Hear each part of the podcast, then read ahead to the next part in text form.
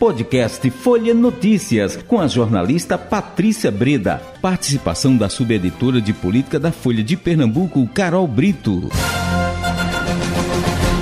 Quarta-feira começa agora mais um podcast Folha Notícias, direto da redação integrada Folha de Pernambuco. Sou Patrícia Breda. E o papo agora é política com ela, Carol Brito, subeditora de política do Folha de Pernambuco. E então, Carol Brito, hoje, 28 de dezembro de 2022, tô sabendo aí que no dia, no dia 1 de janeiro todas as atenções estarão voltadas, não é? Para a posse do presidente Luiz Inácio Lula da Silva. As governadoras também, a governadora, a vice-governadora, um momento histórico, não é? Aqui em Pernambuco. E para você, Carol, como é que está sendo essa expectativa? Você que é da área, é da política. Olha, Patrícia, a expectativa é muito grande pela posse, mas antes, é, Patrícia, que está mobilizando as atenções mesmo é a questão da composição de ministérios e secretariados, né, Patrícia? Uhum. Há uma expectativa muito grande que tanto Lula quanto a governadora Raquel Lira anuncie o seu time ainda amanhã. Então, é um dia aí cercado de expectativas. É, os dois estão em muitas conversas aí nos bastidores com aliados, né? A governadora Raquel Lira há uma expectativa que ela consiga fechar essa composição ainda hoje. Se ela conseguir, o anúncio será feito amanhã, mas também se não conseguir, fica para mais tarde, né? Nossa. né? Raquel uhum. é, anda dizendo que ela tem o próprio tempo, né? É. É, é, o de Lula até que já está bem adiantado, né? Agora, é, é, o de Raquel é que é um grande mistério, né, é, Carol? Mas o tempo dela, é o tempo dela. Acho que o tempo da mulher é diferente do tempo do homem. E vamos aguardar, vamos, porque é, esse anúncio, né, dessa equipe de Raquel Lira que tá, olha, e assim, e interessante porque, quer dizer, não sei você, que você acompanha isso, isso faz parte do seu dia a dia, os bastidores, né, os, as conversas. É, mas assim, me parece que um maior mistério, né? Não vaza nada, não sai nada. Ou há especulações, Carol? Então, Patrícia, é, o caso de Lula, né, esse anúncio que ele vai fazer amanhã, já tem mais ou menos um desenho, né, uhum. desses nomes que devem ser anunciados, né, inclusive nomes de pernambucanos, viu, Patrícia? Vamos falar uhum. disso daqui a pouco. Tá. Mas no caso da Raquel, é, tá tudo a sete chaves, até mesmo para os políticos, para a imprensa.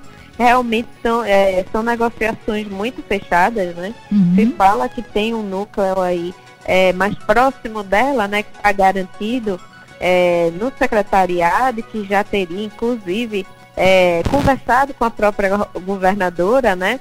Aí se inclui o Túlio Vilaça, que foi o advogado da campanha, é, o, o próprio Fred Loyo, né, que cuidou da, da parte de, de programa de governo da área de turismo, é muito ligado ao trade, né? Se fala que ele pode ser o secretário de turismo ou até o secretário, secretário de desenvolvimento econômico. É, também tem é, vários nomes aí que estão na equipe de transição e que devem ser anunciados por Raquel, mas a expectativa mesmo é na questão política, né?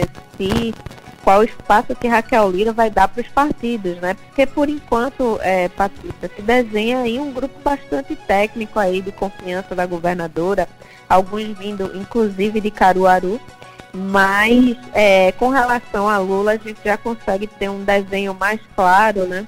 Do uhum. que o de Raquel, né? Raquel realmente está aí fechada em copas, sem abrir para ninguém aí esse, esse time que vai acompanhá-la a partir de janeiro do ano que vem, Patrícia. Pois é, muito bem. Esse, parece que vai ser assim também durante todo o seu mandato, hein? Esse silêncio, essa a informação é bem escondidinha, só vai soltar informação na hora certa. Parece que é isso que vem por aí, viu?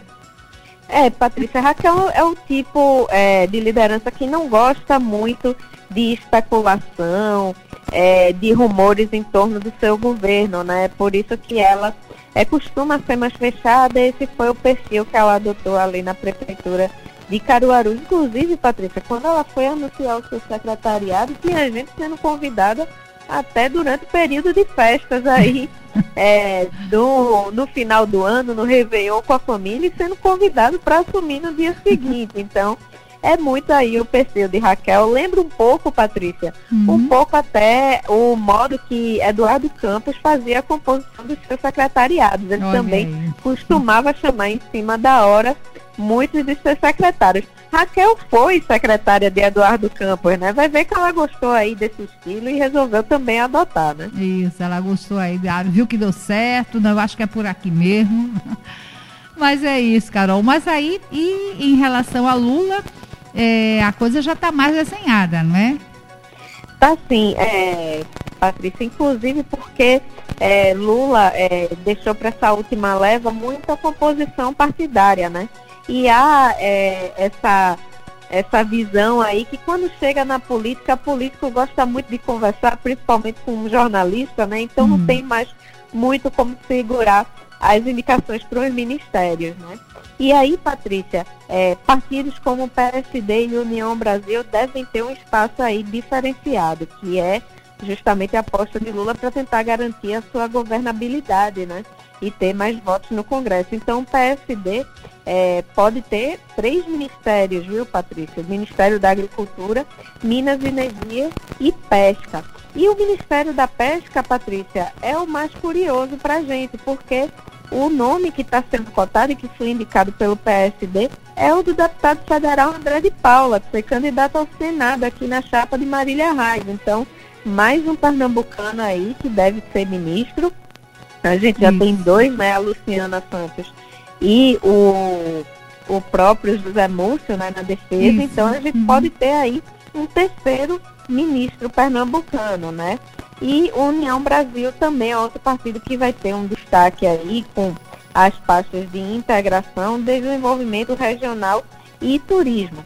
Outro que também deve ser contemplado aí nessa leva é o PDT, é, Patrícia, que está aí de olho no Ministério da Previdência. É, um pernambucano era cotado para essa pasta, que era o Vônei Queiroz, mas aparentemente o próprio presidente do PDT, Carlos Lupe, é que deve assumir aí essa missão. Então os anúncios estão programados para amanhã, é, Patrícia, ainda há muita conversa. A gente teve, é, já adiantando nossa entrevista da manhã de hoje, a gente entrevistou o deputado federal Carlos Veras, que ontem, é, Patrícia, teve o seu nome aí referendado pelo PT de Pernambuco para ser ministro de Lula. E aí ele falou bastante sobre essa pretensão de ocupar um espaço na esplanada, né? Sim. Ele fala bastante que tem uma identificação com a pasta é, de desenvolvimento agrário, ele que é agricultor, mas também tem uma, uma relação forte aí com a pasta da Previdência. Mas o que se fala nos bastidores, Patrícia, é que esse movimento do PT de Pernambuco foi muito tardio, né? Chegou Sim. já quando já estava tudo praticamente definido e agora é só briga de cachorro grande, Patrícia. É, é só PSD, União Brasil, Carlos Lupe. Então é muito difícil emplacar um ministério agora que Lula já está fazendo esse desenho. Então a expectativa é que o PT de Pernambuco fique com espaço ali de segundo ou terceiro escalão, alguma pasta mais ligada ao Nordeste. Outro também, Patrícia, que deve conversar com Lula amanhã é o governador Paulo Câmara, viu? Paulo Câmara, que foi cotado para ser ministro, mas pelo desenho atual está muito difícil ele realmente ter um espaço aí no ministério, já que o próprio partido do governador já tem três é, ministros indicados.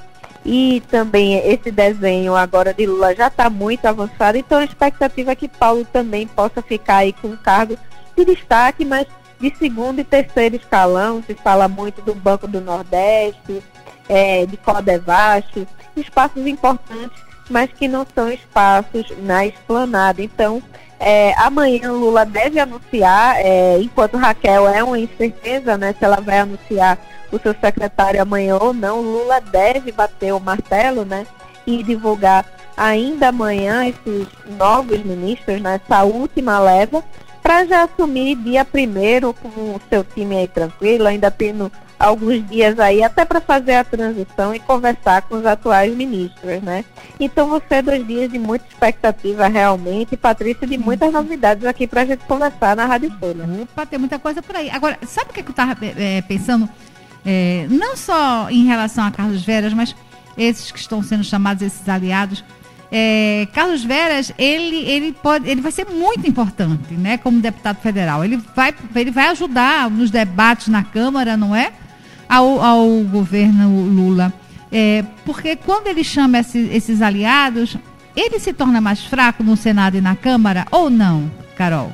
Então, Patrícia, justamente essa articulação que, que Lula faz desde o começo, né? Hum. Ele não queria mexer muito na base do PT no Senado e na Câmara. Essa promessa acabou aí sendo desfeita porque ele indicou o Flávio Dino, que é um senador eleito para o Ministério da Justiça, uhum. e também indicou o Wellington Dias, que é um ministro também de desenvolvimento social.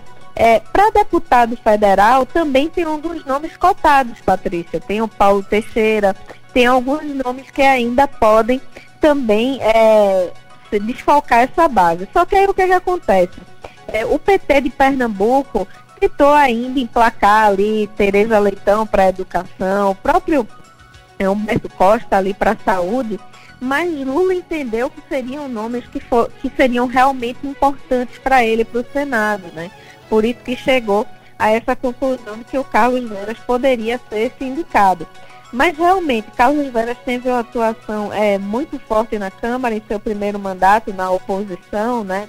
Teve um papel em destaque em algumas votações, como por exemplo da reforma da Previdência, onde ele chegou inclusive a aprovar alguns destaques. O principal, Patrícia, era uhum. o que uhum. mantinha a aposentadoria é, especial para os agricultores familiares. Então é realmente uma liderança que apesar de estar ainda no seu primeiro mandato, vai assumir o segundo agora, é uma liderança que tem um bom trânsito na Câmara, né? Então, a expectativa, eu acredito realmente, Patrícia, que o Carlos Veras deve ficar na Câmara e o PT de Pernambuco deve ter ali um espaço de destaque no segundo e terceiro escalão. Uhum. É, lembrando que Carlos Veras é, para deixar a, a Câmara sem perder o mandato, sem ter que renunciar ao mandato, Sim. ele teria que assumir um cargo de ministro. Se ele for para segundo ou terceiro escalão, ele teria que abrir mão é, do seu mandato. Eu acho muito difícil ele fazer isso, Patrícia. Hum. Realmente, se é, o PT não conseguir emplacar, emplacar o, o Carlos Veras, que é o que está aí encaminhando para acontecer, uhum. né? Deve ficar aí para o segundo e terceiro escalão com outro nome que deve surgir ainda nessas conversas, viu? Pois é, Carol. Um quer um, um determinado ministério, o outro partido também quer o mesmo. Olha, isso deixa. É uma, uma um quebra-cabeça, não é? Pois é. é, Patrícia, isso a gente vê demais aí, cidades mesmo era cobiçado por MDB, por PSD, por União Brasil. Então tem pastas realmente que são muito cobiçadas, mas cabe a Lula aí, a gente já falou, né? Isso. Ele que foi eleito, ele que já está no terceiro mandato, ele é. que vai saber aí montar essas peças, né? A gente só está aqui para dar a notícia. É isso mesmo, Carol. Ô, oh, Carol, você tem mais algum destaque que você quer trazer pra gente? Não, Patrícia, por enquanto é essa questão mesmo da expectativa, né? Ah. Desses anúncios aí. É, e dessa conversa que o governador Paulo Câmara deve ter com o Lula amanhã. Então, vamos ter muitas novidades para conversar é, nessa, nessa semana ainda, viu? Perfeito. Carol, obrigada pela sua participação. Boa tarde. Uma boa tarde, Patrícia. Até amanhã. Chegamos ao fim de mais um podcast Folha Notícias. Perdeu alguma edição ou quer ouvir de novo? É só baixar os aplicativos SoundCloud, Spotify e Deezer e buscar pelo canal Podcasts Folha de Pernambuco.